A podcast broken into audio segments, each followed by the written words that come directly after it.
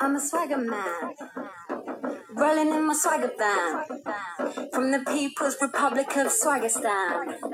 Da-da-dum, dum, free, da-da-dum, free, da-dum, da-da-dum, free, dum, M-I-A.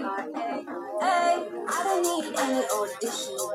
I just come on. 嗨，大家好，今天是正儿八经的八月十五了哈， 阴历八月十五中秋节，我祝各位听友们节日快乐。虽然这句话呢，昨天祝福的时候已经说了一遍了，但是作为节日的客气话，多说几遍啊也无妨。其实这句客气话呀，它也是一种礼物，用语言的方式哎送给大家了。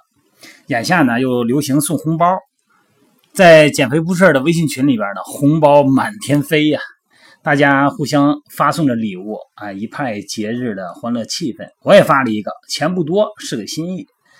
我不知道节日和礼物的成因和定义是什么。据我所知，哈，这个节日和礼物都像是稀缺年代思维习惯的延续。你想，在这个农业社会和工业时代，咱们人类的这个生活过于辛苦，大部分的都在工作。不是出于自己的选择，而是为了谋生。所以说，他们需要节日来休息。因为物质的稀缺，节日呢也给了他们很好的一个理由，可以让他们在节日期间享用平时不会享用的食物。那么这些食物呢，有一部分还是作为礼物来相互的赠送。咱们中国人尤其是会做这个哈，不管是八月十五啊，春节。但是随着劳动生产率的不断提高呢，经济的不断发展，对地球上的大多数的人类逐渐告别了稀缺年代。到了上个世纪六十年代呢，经济学家加尔布雷斯就提出了需要研究丰饶经济学。也就是说，在物质已经丰盛的情况下，咱们人类的行为和习惯该有怎样的变化？那么，如与如果基于这种考虑啊，呃，显然吧，在这个中秋节，咱们想要的是比月饼更好的礼物。你比方说，如果你是一个走过更多路的长辈，或者是你是某一个领域的行家哈，再或者你哪怕你只是作为一个旁观者，哎，更冷静的看透了一件事儿，那么这个时候呢，你能不能抛开所有的顾虑，非常诚恳的给别人一个建议？那么如果这个建议呢，能够给别人一个非常大的启发，那么它的影响呢，会比一个物质的礼物啊要来的更深远。你看那个美国人好像格外喜欢这种导师文化和建议文化哈，他们会为自己找一个导师或者榜样，在重要的决策上征求他们的建议。就说那个大腕儿啊，史蒂夫·乔布斯在决定是否要回到苹果公司之前，就给这个英特尔的 CEO 安迪呃格鲁夫打过电话，滔滔不绝地说了自己的各种考虑，直到安迪格鲁夫不得不打断他说：“听着，史蒂夫，我根本就不在乎苹果。”没人像你那么在乎苹果，乔布斯一下就明白了。还有一个呢，就是昔日的拳王迈克尔·泰森啊，那太牛逼了，那咱是偶像，那至少是我的偶像。他那句后来流传的一句话啊，每个人都有一个计划，直到被一拳打到脸上。还有一个就是《财富》杂志哈，他一句名言就是我得到过的最佳建议。他们经常在做这种论坛。这个论坛呢，会请一些这个商业的精英谈论他们得到的最佳建议。这些建议呢，有的是来自于他们的父母，有的呢是来自于他们读过的书，有的呢是来自于他们尊敬的导师和同行。这些建议呢，往往拿出来都是金句啊。你比方说，这个招人要慢，就是一个公司啊，招人的时候要慢，你要慎重；开人的时候要快，你把它拿下的时候要快，不要拖泥带水啊。你看，还说这个不停的工作。直到你的偶像成为你的对手。相比之下呢，咱们中国人啊，在这方面，在给别人建议方面就会内敛的多。而且你看，咱们电视上也经常会看到哈，呃，各种媒体记者呢也会拿这些问题呢去采访一些对象。啊，你比方说，你这个去年一年学到的最好的东西是什么呀？啊，你获得的最好的建议是什么？你会把谁视作自己的榜样或导师？那么得到的回答，很多情况下呢，都并不是很精彩。当然，也有一种可能哈，是因为这些问题的答案都过于逼近于内心，不想跟别人分享。但是那些诚恳的建议，真的是更有价值的礼物。从咱们运动心理啊来体会，有一种困境叫跑步机困境。你会觉得跑的特别累，而且呢根本停不下来。但是只要你不从跑步机上下来，最终你会发现自己始终停留在原地。呃，这个跑步机这个理念，可能是你正在周而复始做的某件事啊，它让你疲惫不堪，但是呢，它又不能给你任何的成就感。而且更糟的是，哈，其他人在以一种某种，在你看上去并不快的速度从你身边越过去，就超过你了。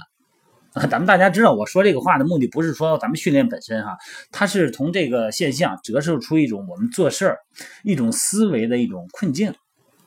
很多时候，很多前一个朋友跟我说过，他说啊，你做任何一件事儿都不能假定，因为你比别人更聪明、更勤奋，所以你去做同一件事就能做得很好。能够比别人得到不一样的这个结果。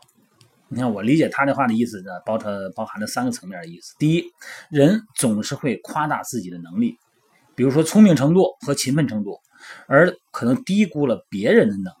所以说，自己的聪呃聪明才智啊，还有勤奋，并不足以成为去做一件事的唯一的倚仗。第二呢，就是类似的事情别人做多了，呃，但是结果不尽人意，那么一定是有原因的。那么首先呢，要找到这个原因。这个原因呢，肯定不仅仅是因为能力的问题嘛，还有其他的因素。那么如果这些导致问题出现的因素你可以解决，那么你或许还可以试一下。再一个呢，就是所谓的外部视角和内部视角的差异。采用那个内部的视角看问题的人呢，更容易从自身的微观层面去考虑问题。你包括减肥也是一样，从自己知道的、已知的。知识体系和对自己的认知理解，就是从自己自身的微观层面去考虑减肥，考虑自己的行为。那么，另外一种人呢，是采用外部视角去看问题的。首先呢，他会从更宏观的角度去看，哎，做一件事，他的成功率有多高？比方说，我是不是一个这个肥胖正常的人？然后呢，我的肥胖程度呢，不是生命引起的，也就是说，所有人能做到的事，我当然也能做到。对于对于吃啊，或者对于那个时间的控制，有的时候感觉这个简直是天大的一座大山压到身上哈，就完全不能抗拒。那么这个时候，咱们如果站在个人视角呢，那你肯定你就没招了呗，你就投降了呗。但是如果站在宏观视角，那么别人怎么能做到？那我有什么理由不能做到？那你这样想的话，把自己放到整个宏观的。这个视角去看问题的时候，咱们觉得咱们的困难也是别人的困难，那别人能克服得掉，那我当然也能，这就是宏观视角，也有可能是吧？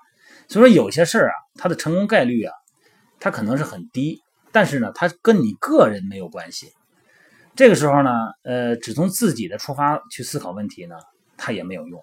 你比方说有一些这个，呃，就是时间对时间的控制，我没有时间锻炼，或者说没法抗拒这个。呃，有饭局什么的哈，这个也不要埋怨自己。所以说，你看这两个建议呢，当时我听了以后，根据我当时从事的那个呃事业的阶段，我就觉得这是我收到的非常好的礼物，而且呢非常有价值，非常有意义哈。嗯，在中秋节这天吧，你能不能给你的朋友或者家人提出一个诚恳的建议作为礼物，而不仅仅是吃一顿饭，是吧？咱们很多的朋友呢，呃，工作的地方跟家呢，它不在一个区域。可能这个昨天晚上哈，这个下班，今天不是放三天假吗？今天就老早的就回家了，或者昨天晚上呢开车就回家了。回家以后干嘛呀？好像所有的亲情温情都浓缩到一顿饭上了，或者是两顿饭上。只要吃这顿饭，所有的东西我的礼物就表达清楚了啊！提溜着月饼，提溜着果盘什么的啊，感觉不出回去就为吃一顿饭。再或者呢，你能不能诚恳的向你的朋友或者家人索要一个针对你目前状况的一个好的建议？你别老说点那没用的啊，给我提提建议。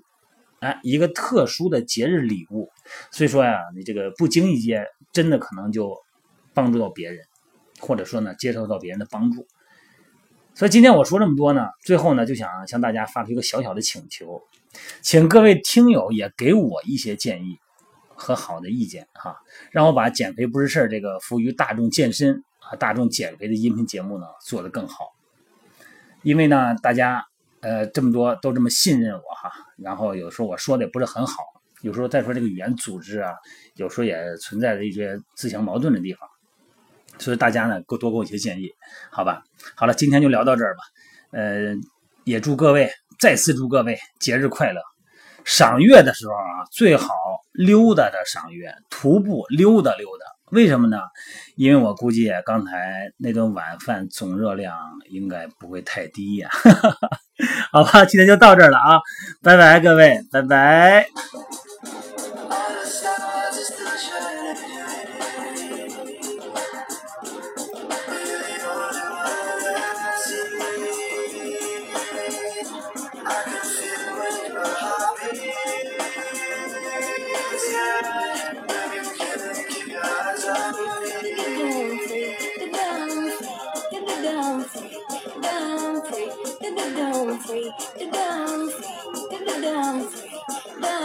Download it on the DVD, download it on the phone. If you don't catch it, then baby I'm gone. Send me your money and I'll send you my song. What you get is perfect to me lifelong.